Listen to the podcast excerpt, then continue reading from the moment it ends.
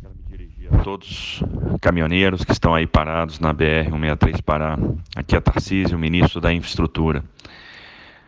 Em primeiro lugar, eu queria pedir desculpas pela situação, pelas filas, pelo tempo de espera, pela demora, pela falta de conforto.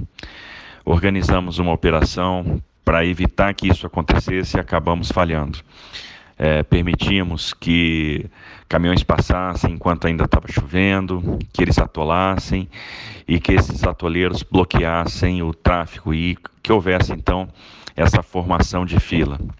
Estamos trabalhando 24 horas aí para resolver, para eliminar os pontos críticos. São cinco pontos críticos aí ao longo da BR. A ideia é que a gente resolva isso o mais rápido possível. As equipes de engenharia do DENIT, do Exército, estão trabalhando 24 horas por dia. O general Santos Filho, que é o diretor-geral do DENIT, está no campo, junto com o general Viana, que é o diretor de obras de cooperação.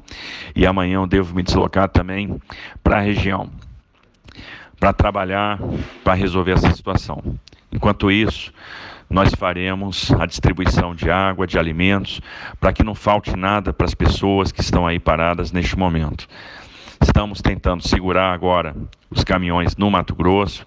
Conversamos com todas as empresas para que não houvesse embarque aí até sexta-feira, de maneira que a gente tivesse tempo para resolver para uh, os problemas da pista, para fazer os trabalhos de maneira que a gente consiga restabelecer o fluxo.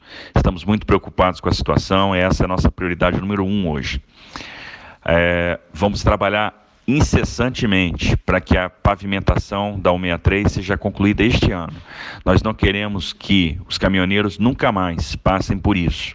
Então, a nossa meta, o nosso objetivo número um do Ministério esse ano é fazer com que essa pavimentação termine e que a partir de agora é, esse, esse, o, o, o caminhoneiro tenha condição de trabalhar com segurança, com dignidade e levar as suas cargas aí então até o ponto de destino.